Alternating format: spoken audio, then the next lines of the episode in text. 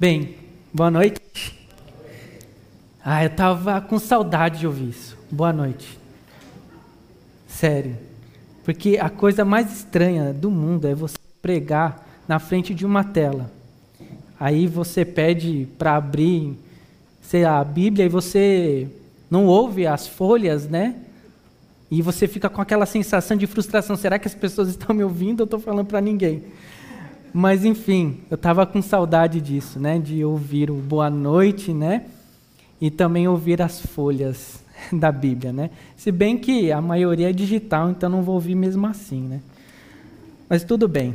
Estava com saudade de todos, né? E eu sou grato a Deus por vocês existirem. E como o, o pastor Rodrigo disse, né? Sou licenciado, nenhuma coisa nem outra, né? Nem é seminarista, nem é pastor, está no limbo ali, né? Tipo, não é nada. Mas enfim, estamos aí, né? Gente, por favor, abra a sua Bíblia, Lucas capítulo, capítulo 8, verso 1 a 14. E hoje nós vamos meditar na parábola do semeador. Eu sempre tenho o costume de falar do bom semeador. Não é o bom semeador, é do semeador.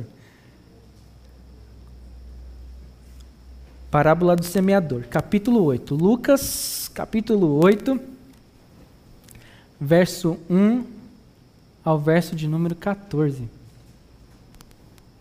Olha as folhas. Lucas capítulo 8, verso 1 ao verso de número 14. Escute com fé a palavra de Deus. Aliás, até o verso 15, né? Assim diz a palavra de Deus. Depois disso, Jesus ia passando pelas cidades e povoados, proclamando as boas novas do reino de Deus. Os doze estavam com ele e também algumas mulheres que haviam sido curadas de espíritos malignos e doenças. Maria, chamada Madalena, de quem haviam saído sete demônios. Joana, mulher de Cusá, administrador da casa de Herodes. Susana e muitas outras. Essas mulheres ajudavam a sustentá-los com os seus bens. Reunindo-se uma grande multidão e vindo a Jesus gente de várias cidades, ele contou esta parábola. O semeador saiu a semear.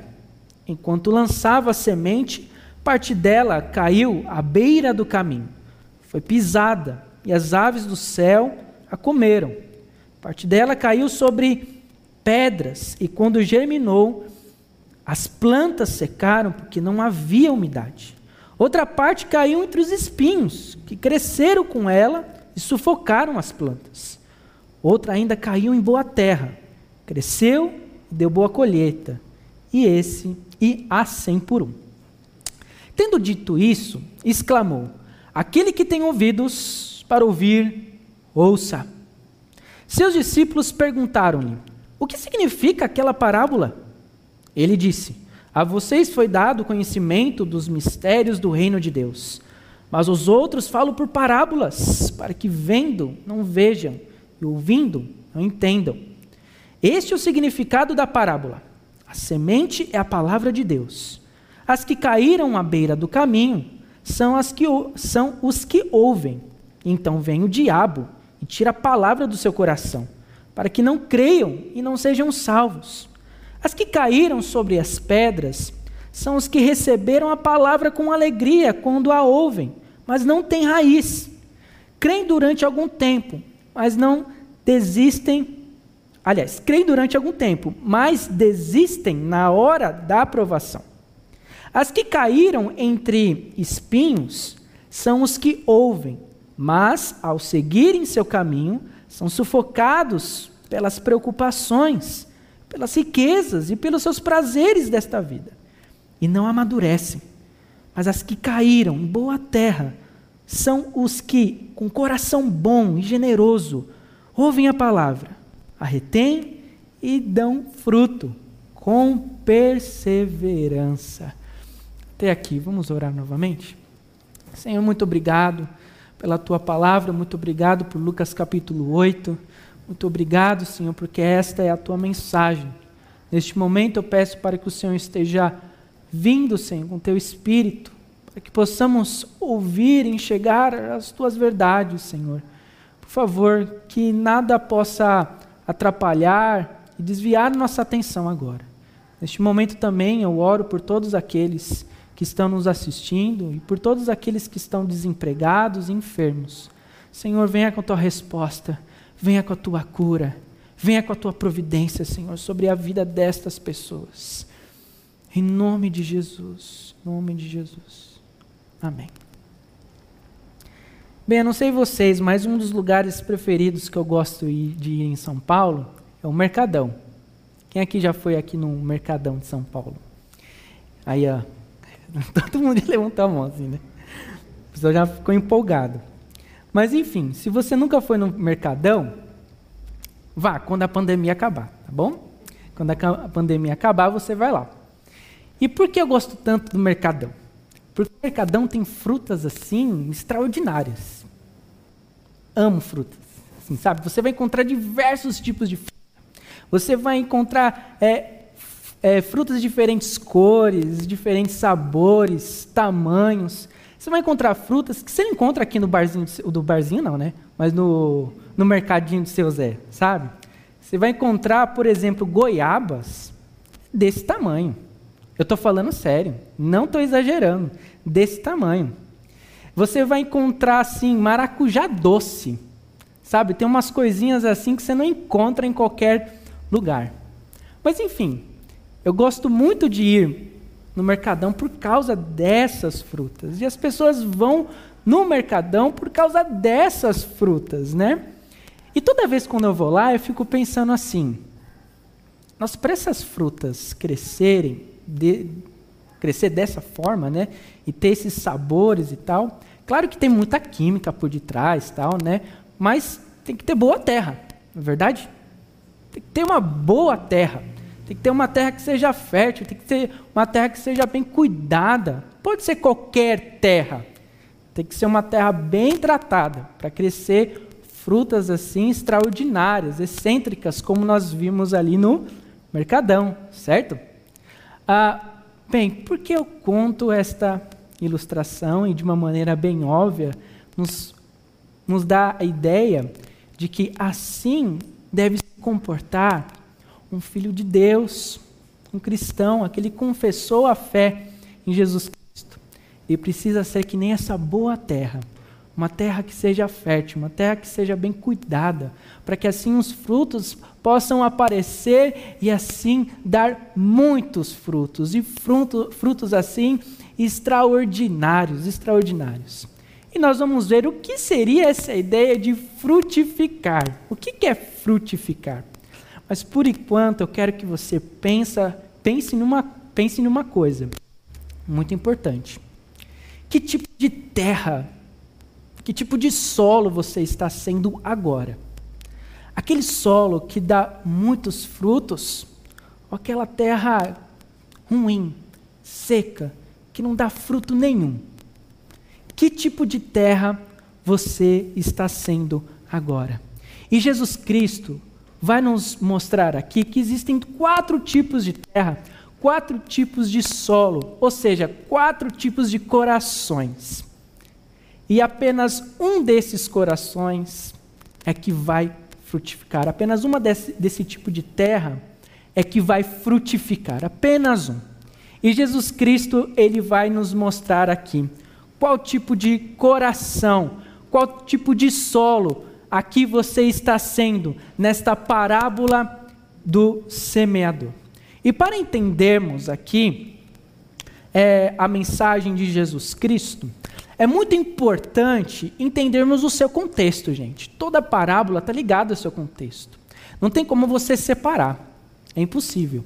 Então vem um contexto, então Jesus diz a sua parábola. Olha só, qual é o contexto da parábola de Jesus Cristo? Está no verso de número 1 aí, acompanhe comigo, a gente vai verso por verso, ok? Verso de número 1, Lucas vai nos mostrar um, um contexto, vai nos mostrar o que estava acontecendo, né? Jesus Cristo estava pregando de cidade em cidade e falando a mensagem do reino, certo? A mensagem do reino. E a maneira como Lucas escreve aqui, da ideia de que Jesus Cristo estava enfatizando algo na sua pregação. Ele estava enfatizando a graça e o amor de Deus. Essa ideia, essa era a ênfase da pregação de Jesus Cristo aqui. A graça de Deus. Ou seja, o que ele está falando é o seguinte: olha, a mensagem da graça precisa trazer frutos, precisa produzir frutos, certo? E também uma coisa bem interessante para nós é que a maneira como Lucas escreve aqui, quando ele diz cidade por cidade, dá a ideia de que Jesus Cristo ele ia bem calmo, ok? A gente lê aqui, a primeiro momento, parece que Jesus estava na correria, do tipo, ó, oh, Jesus te ama, Jesus te ama, Jesus te ama, sabe? Essas pregações bem instantâneas, bem rápidas, né? Não era assim. Jesus Cristo aqui investia tempo investia tempo na sua explicação da mensagem do reino de Deus. Isso é importante a gente ver, sabe por quê? Para ninguém dizer o seguinte: ah, mas eu não frutifiquei porque Jesus Cristo não investiu tempo em mim. Ele não investiu tempo na sua explicação. Então por isso que eu não frutifiquei. Só que não. Lucas quer mostrar o seguinte: olha, Jesus Cristo, ele investia tempo na sua explicação. Então olha só, depois de ele ter pregado para muitas pessoas, ele fez os seus discípulos pensarem numa coisa. Vocês estão vendo? Eu preguei para muitas pessoas aqui. Pessoas de diferentes características. E nós vamos destacar quatro tipos de corações desse público aqui que eu preguei. Quatro tipos de pessoas que ouviram a mensagem do reino de Deus que enfatiza, que enfatiza a minha graça, enfatiza o meu amor, certo? Quatro tipos de corações, quatro tipos de terras, ok? Então a gente vai por partes, certo? Primeiro tipo de coração, e veja se você não está sendo assim, ou seja, o primeiro tipo de terra aqui. Bem, é o coração, é o coração aqui no verso número 5, que dá pouca importância para a palavra de Deus.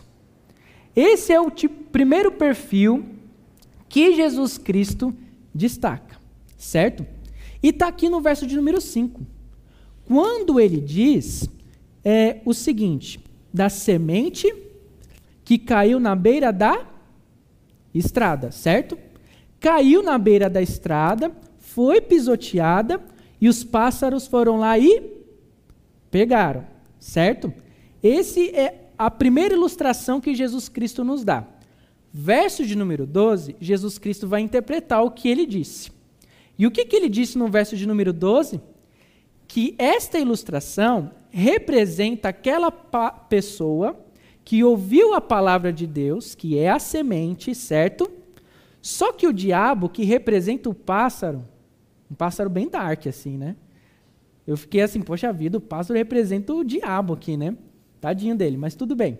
Então o pássaro que representa o Satanás, né, vai lá e rouba a palavra de Deus desta pessoa.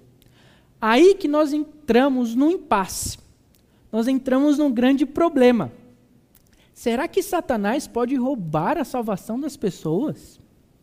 Será que ele tem poder para isso?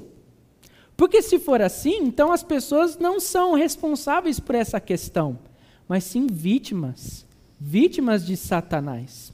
Será que Satanás ele tem o um poder para roubar a palavra do nosso coração? Veja bem. Perceba que essa semente, ela caiu em que tipo de solo? Um solo duro, na beira da estrada, certo? E a beira da estrada é um solo duro, é um, é um solo assim que não absorve é, de uma maneira fácil a semente, certo? E essa semente também foi pisoteada, então ela estava exposta. Então foi lá o pássaro e pegou, foi capturada.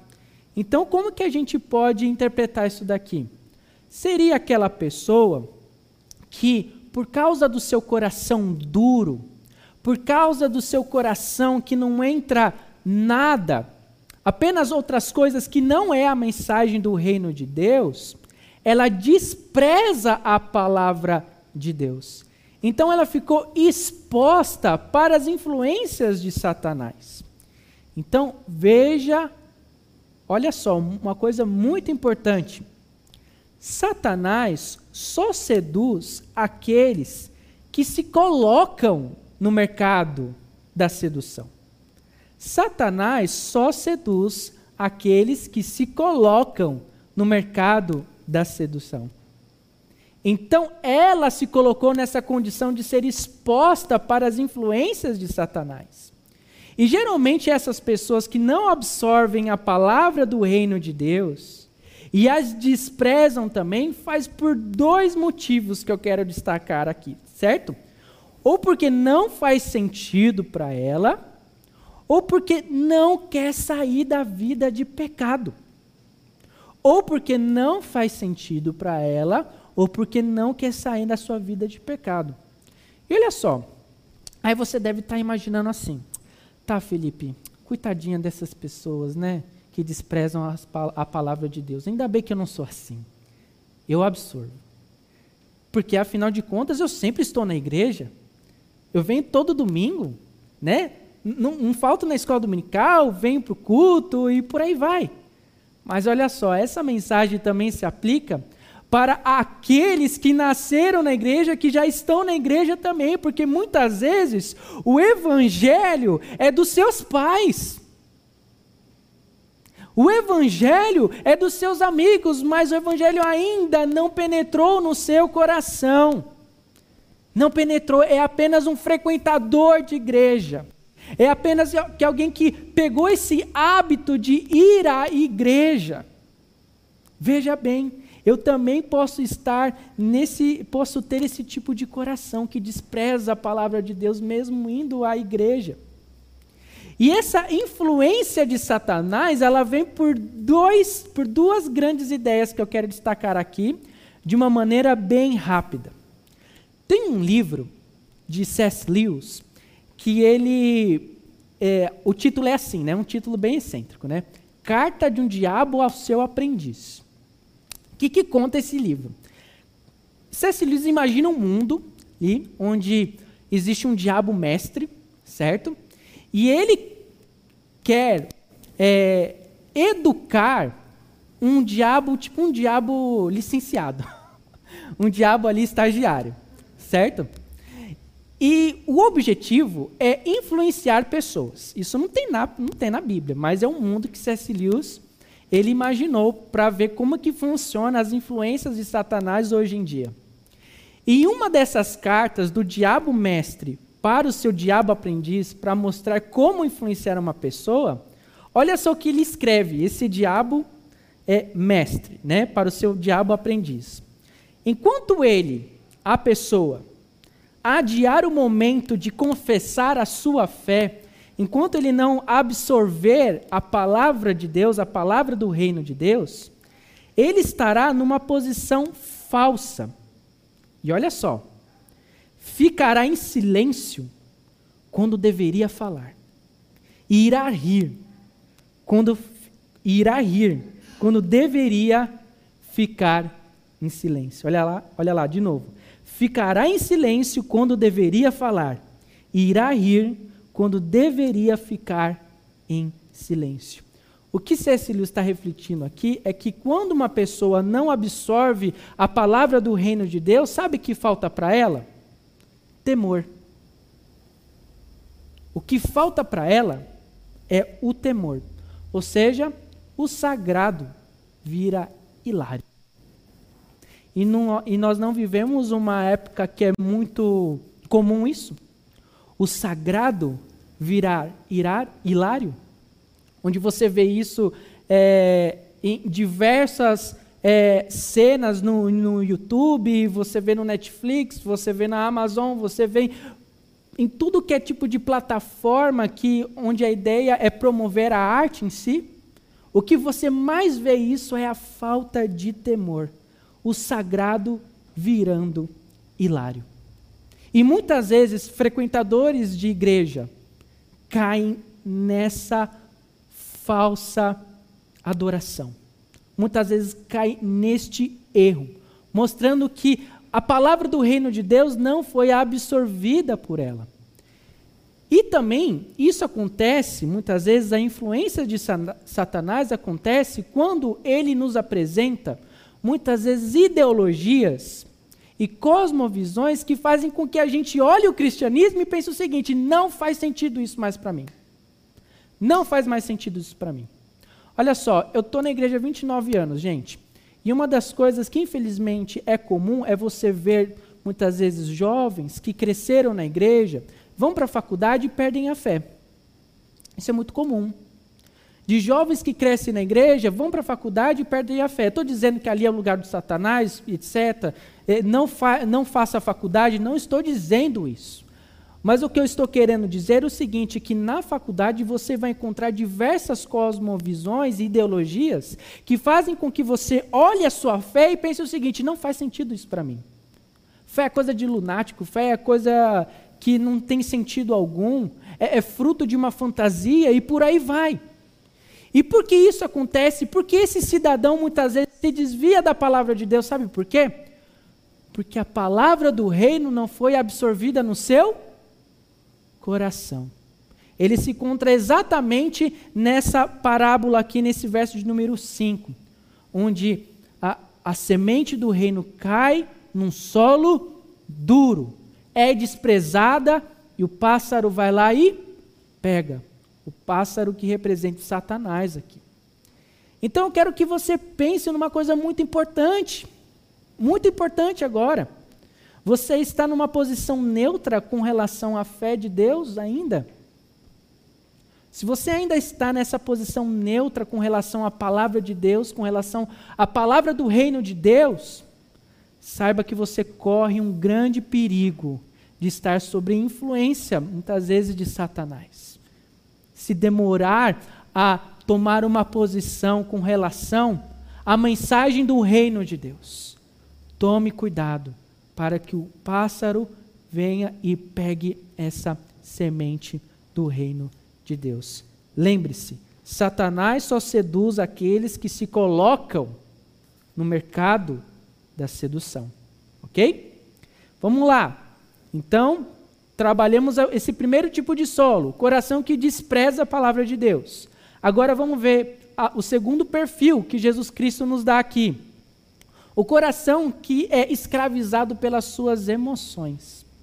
E está aqui no verso de número 6, onde ele conta a ilustração da semente que caiu em que tipo de solo? Solo rochoso, certo? O solo rochoso. E começou a crescer, beleza. Mas por falta de umidade, o que aconteceu? Ela morreu, certo?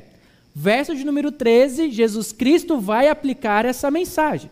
E vai dizer que essa parte aí representa a pessoa que ouve a palavra de Deus com alegria, entusiasmo, a pessoa assim fica entusiasmada com o reino, com a mensagem do reino, ela quer discipular, ela quer louvar, ela quer fazer as coisas da igreja e por aí vai e você pensa, nossa, como todo cristão deveria ser que nem essa pessoa, toda entusiasmada, né? Só que chega a aprovação, o que, que acontece? Ela não resiste. Ela não tem resiliência, ela não é forte para superar as tempestades da vida. E assim ela acaba se desviando na caminhada da fé. Olha só, geralmente, esse tipo de pessoa tem um coração que segue a Jesus Cristo apenas e apenas para se sentir bem. Apenas para produzir uma sensação boa. Nada contra o prazer, nada contra o sentimento, gente. O nosso Deus é o Deus do prazer. O nosso Deus foi aquele que criou o prazer, nos criou para sentir prazer. Só que o problema é quando a gente inverte a situação, quando o prazer e o sentimento e a ideia de, de querer se sentir bem se torna a base, a base da nossa fé. Então eu vou para a igreja apenas para me sentir bem.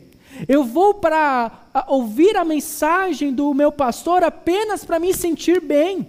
Eu vou ler a palavra de Deus durante a semana apenas para me sentir bem. Eu vou ouvir a, a música apenas para me sentir bem. Perceba, a pessoa ela é escravizada do seu sentimento, do seu sentimento. Muitas vezes eu posso estar numa igreja também tradicional que não enfatiza o sentimento, tanto como igrejas mais avivadas, mas mesmo assim eu posso estar ser escravizado por esse tipo de, de, de comportamento, pelo sentimento também, mesmo frequentando uma igreja tradicional. Mesmo assim. E olha só, eu sou escravo do meu sentimento. Eu, eu sigo a Jesus Cristo apenas para me sentir, para ter esse bem-estar. Só que tem um problema, gente. Sentimento, sensação é uma coisa que nós não podemos controlar. Quem aqui já conseguiu falar para si mesmo? Você está triste, né? Aí você diz o seguinte: pare de ficar triste. Continua. Quem aqui estava com saudade e disse o seguinte: para ficar com saudade. Vai, caminha, continue caminhando. Ou você está irado e fala: para de ficar irado. Você fica irado tentando ficar irado, né? Mas enfim, quem consegue? Ninguém consegue. O sentimento é algo que nós não conseguimos controlar, gente. Então, pare de tentar controlar o incontrolável. Perceba? Pare de controlar o incontrolável.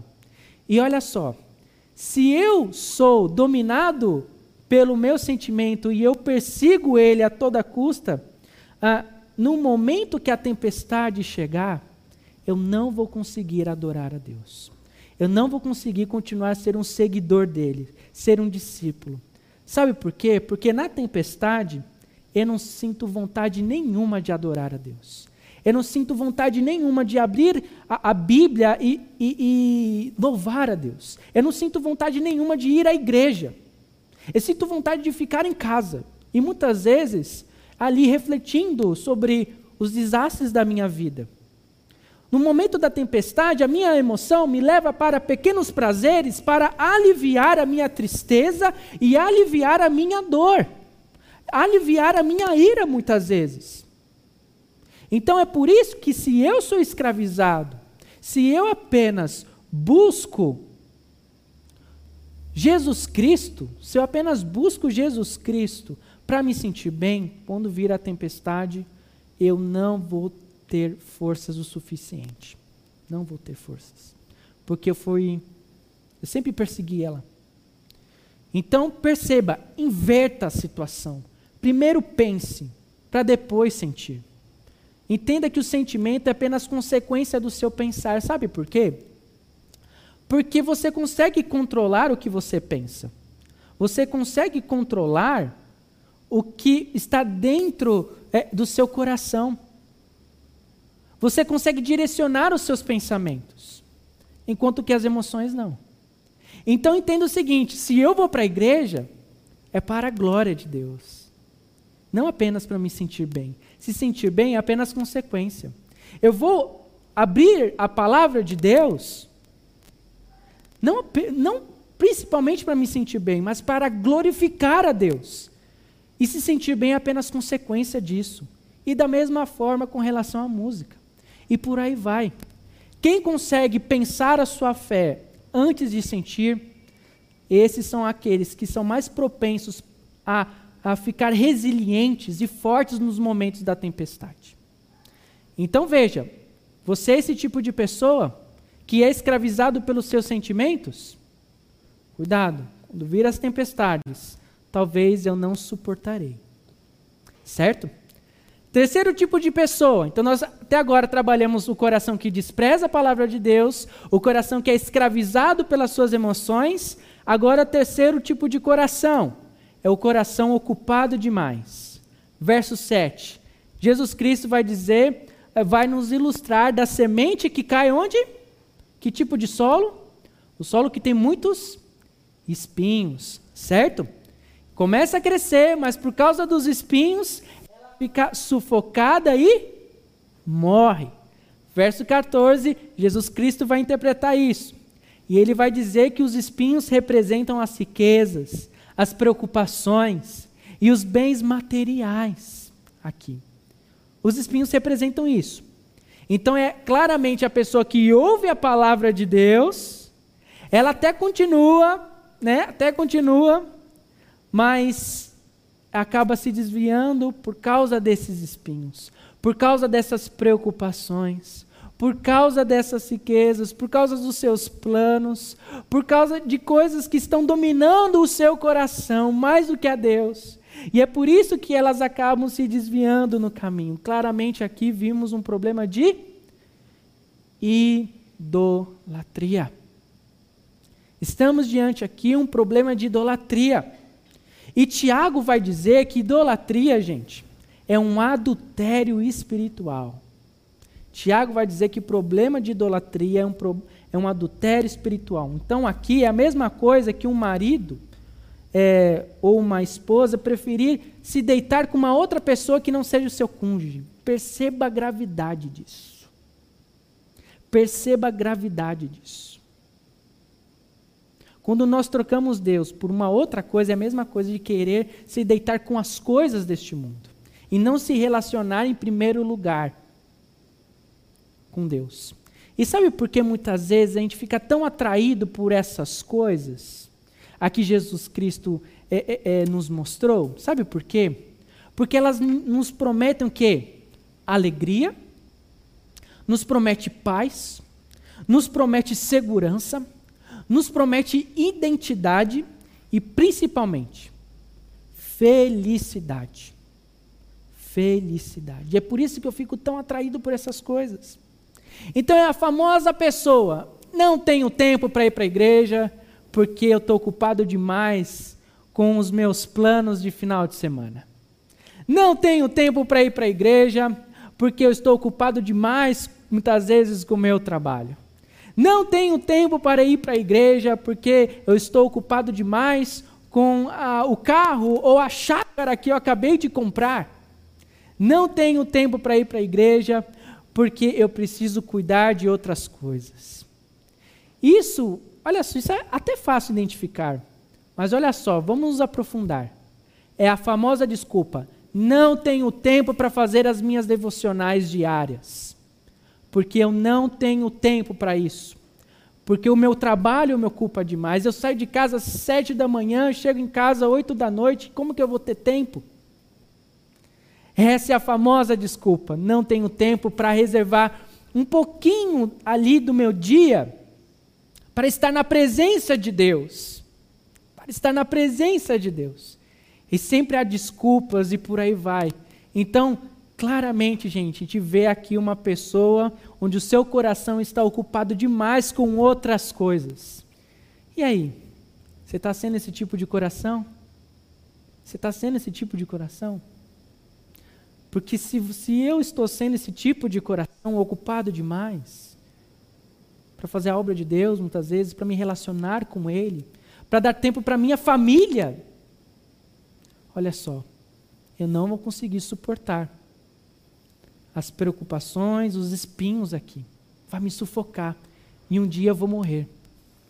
No sentido de espiritual.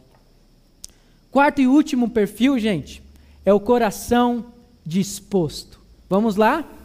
Coração que desprezou a palavra de Deus, o coração que é escravizado pelos seus sentimentos, o coração que é ocupado demais. Então, nós vimos que nenhum desses corações, o tipo de terra, o tipo de solo, frutifica. E agora nós vamos para o quarto tipo de coração, que esse sim frutifica. Esse sim frutifica. Verso 8. Jesus Cristo é a semente que cai em boa terra e produz frutos. Mas produz poucos frutos? Produz muitos frutos, certo? Muitos frutos. Verso 14, Jesus Cristo vai aplicar essa mensagem. E ele vai dizer que representa a pessoa que ouve a palavra de Deus, a palavra do reino de Deus, e por causa de um coração bom e generoso, ele produz frutos. Aí que nós entramos em outro problema. Existe coração bom e generoso que nasce bom e generoso? Não. Não há um coração que busque a Deus. Não há um bom coração. Aí que entra, entra o Espírito Santo. O Espírito Santo funciona como se fosse um adubo, certo? Qual que é a função do adubo? A função do adubo é fazer com que aquela terra, que era uma terra seca, uma terra que não ia produzir nada, comece a produzir, comece a ficar boa. Então o Espírito Santo ele vem como um adubo, ele prepara o nosso coração para receber a mensagem do reino de Deus. E assim ela fica uma boa terra para poder frutificar. Essa sim é a terra que produz bons frutos. Olha só, gente, muito importante. Essa parábola é a parábola que é, tem uma característica nela. É a parábola do, parábola do reino de Deus. Ela representa o reino de Deus. E a mensagem do reino de Deus tem uma característica muito importante, que é a ideia do já e, e o ainda não. Já e o ainda não. O que quer dizer o já e o ainda não? Significa que nós estamos vivendo o reino de Deus, mas não a sua completude. Entende? Estamos vivendo o reino de Deus já, mas ainda não a sua completude, ou seja, a, a sua, o reino completo, que só vai vir quando Jesus Cristo voltar. Então nós podemos aplicar essa ideia de frutificar nessas duas ideias, nessas duas ideias, do já e o ainda não. Como que eu aplico essa ideia de frutificar no já, no aqui e agora, das coisas que você está vivendo aqui e agora? Vá lá para Gálatas capítulo 5. Gálatas capítulo 5, verso 22 e verso 23. Essa água foi usada? Você não sabe, né? Deve estar aqui um mês, né? Deixa quieto.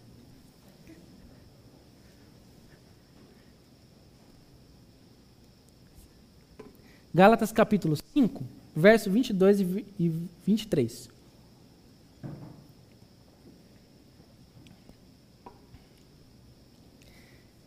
O apóstolo Paulo vai dizer o que é frutificar. Ele diz: Mas o fruto do Espírito é amor, alegria, paz, paciência, amabilidade, bondade, fidelidade, mansidão e domínio próprio. Contra essas coisas não há lei. O que o apóstolo Paulo está dizendo, de um sentido mais aplicado para o nosso dia a dia, é que uma pessoa que frutifica, ela é uma pessoa que tem uma vida consagrada. Ela tem essas características. E olha só um detalhe importante. O apóstolo Paulo ele fala fruto ou frutos? Fruto, não frutos. Então, seja, é uma coisa assim, vem no pacote, entendeu? Como se fosse uma cesta básica. É uma coisa só, que só que vem vários elementos. Então, quando o Espírito Santo começa a trabalhar no seu coração, opa, aí esse é o diácono verdadeiro aí. Amém. Frutificando aqui. Enfim. Onde eu estava? Tá, voltei aqui ah, é como se fosse estar tá dentro do pacote, entende? É uma coisa só que vem vários elementos. Então, quando o Espírito Santo começa a trabalhar no seu coração, ele vai produzindo essas características. E você sabe que uma das grandes evidências que nós temos que você está frutificando está ligado àquela coisa que eu dei é, na introdução. Por que, que as pessoas ficam atraídas pelo mercadão? segundo o que eu disse. Por causa dos frutos, por causa das frutas. Da mesma forma com relação a nós. As pessoas precisam começar a ficar atraídas por mim, não por causa da minha estética, não porque eu canto bem, ou porque eu me visto bem, porque sou um profissional e por aí vai mas sim por causa do meu comportamento, por causa da minha, minha conduta moral, nesse sentido.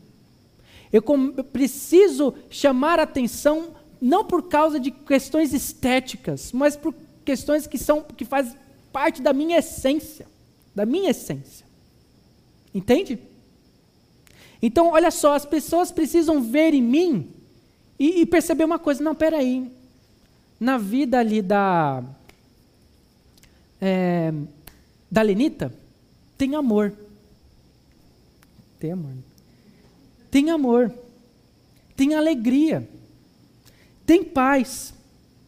Tem bondade. Tem mansidão. Tem domínio próprio. Uma coisa que eu não encontro nas outras pessoas. Entende? Isso é frutificar e as pessoas ficarem atraídas por causa disso, por causa da minha conduta moral nesse sentido. Porque consegue ver amor, consegue ver alegria, consegue ver paz, consegue ver domínio próprio. Consegue ver domínio próprio. Então, essa é a primeira evidência que eu estou frutificando. E outra evidência, sabe qual é? As perseguições. O crente, gente, nesse sentido, ele é como se fosse uma mangueira, assim, sabe? Quando fala mangueira é a árvore que dá mangas, tá? Beleza. É, olha só, é muito difícil a gente ver uma mangueira, né? Em São Paulo. Quando a gente vê e vê aquela, aquela árvore carregada de mangas, nossa, a coisa que a gente mais quer, talvez, é tacar uma pedra para uma manga cair, né? Isso era muito normal até algum tempo atrás. Olha só, quando a gente começa a frutificar, gente, o que, que vai acontecer? Pedras.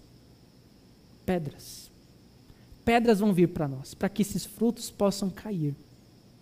Então, uma das evidências de que nós estamos frutificando é a perseguição.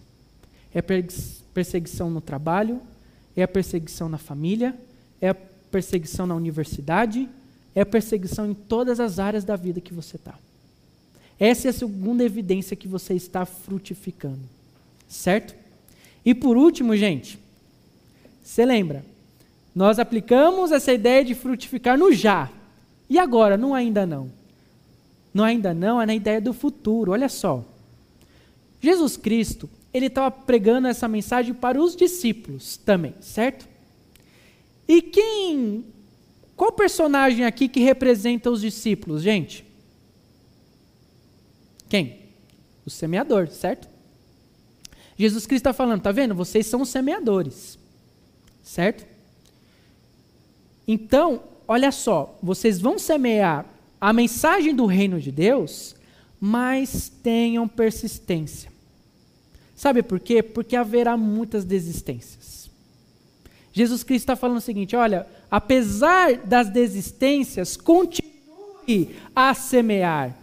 Ele está dizendo Continue a semear apesar dessas desistências. Sabe por quê? Não porque um dia você virá os frutos, não porque um dia você vai ver os frutos, mas porque o reino virá um dia. Então ele, como se diz, encoraja essas pessoas que estão semeando a palavra de Deus, não por causa dos frutos, mas por causa do reino de Deus que virá de uma maneira completa. Quando Jesus Cristo voltar. E olha, eu vou dizer uma coisa para vocês. Quando eu vi isso daqui, isso daí falou muito ao meu coração. Muito ao meu coração. Porque, sabe, a, aqueles que dedicam a sua vida para o reino de Deus no sentido semear, não apenas ah, pastores, licenciados, mas também pessoas aqui da igreja que têm esse dom de fazer discípulos, de aconselhar e por aí vai. O que mais eles precisam ouvir é uma mensagem de encorajamento como essa. Porque a coisa mais fácil que a gente tem é de querer muitas vezes desistir e de ficar desanimado. Porque você passa muito tempo pregando a palavra de Deus para muitas pessoas, muitas vezes, infelizmente. Você vê poucos frutos. E você vê mais desistências do que frutos. E você acaba o quê? Desanimando. Então, quando eu li essa parábola, nossa, mas veio direto ao meu coração. E falou o seguinte: Felipe, não desanime, continue a semear. Não por causa dos frutos, mas por causa do reino que virá. Porque um dia eu vou voltar. Então perceba que mensagem de esperança nós temos. Desde já eu até convoco aqui grupo de louvor. Né? Não sei se, por favor, vem aqui na frente. E eu quero que você reflita em qual desses corações você está sendo. Da terra que frutifica ou da terra que não dá fruto algum, gente. Você está sendo aquele coração que dá pouca importância à palavra de Deus, é uma fé que ainda é do seu pai, é da sua mãe, você está sendo aquele coração que é escravizado pelas suas emoções, você só está aqui porque quer se sentir bem. Ou você é aquele coração que está ocupado demais com seus planos, com seus sonhos. Ou você é aquele coração, aquela terra, que foi adubada pelo Espírito Santo e que é propensa a frutificar. Qual dessas características aqui que o apóstolo Paulo disse você tem mais dificuldade? Identifique essa característica e ore e trabalhe em sua vida para você co começar a frutificar nessa área que você não está frutificando. As pessoas estão olhando para você e, se sentem atraídas por você porque você se veste bem, porque você fala bem, ou porque você é um bom profissional, porque você as coisas, ou elas são atraídas por você por causa da sua essência, por causa da sua conduta moral. Você está sendo perseguido no seu trabalho, na família? Se anime, isso é um bom sinal. Você está frutificando. E se você é um semeador, e eu espero que assim todos sejam aqui, não desanime. Não por causa dos frutos que um dia virão, mas porque o reino de Deus vai se estabelecer de novo aqui, de uma maneira completa. Então não haverá mais Covid, não haverá mais doenças, não haverá mais desempregos, não haverá mais guerras, e o reino será estabelecido para sempre. Essa tem que ser a nossa motivação para semear. Essa tem que ser a nossa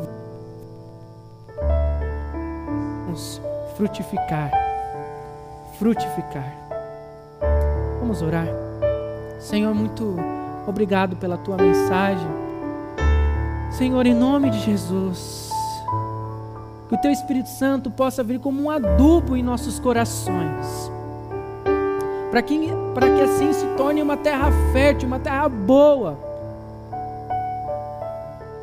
para dar frutos com perseverança, para termos uma vida consagrada, para abençoar as pessoas com os frutos que nascem dessa terra, Senhor, que foi adubada por Ti. Senhor, se porventura existe aqui, Senhor, algum coração que está ocupado demais, ou que despreza a Tua palavra, ou que é guiada pelas suas emoções apenas. Senhor, transforma esse coração, para que seja um coração adubado por Ti. Em nome de Jesus, em nome de Jesus.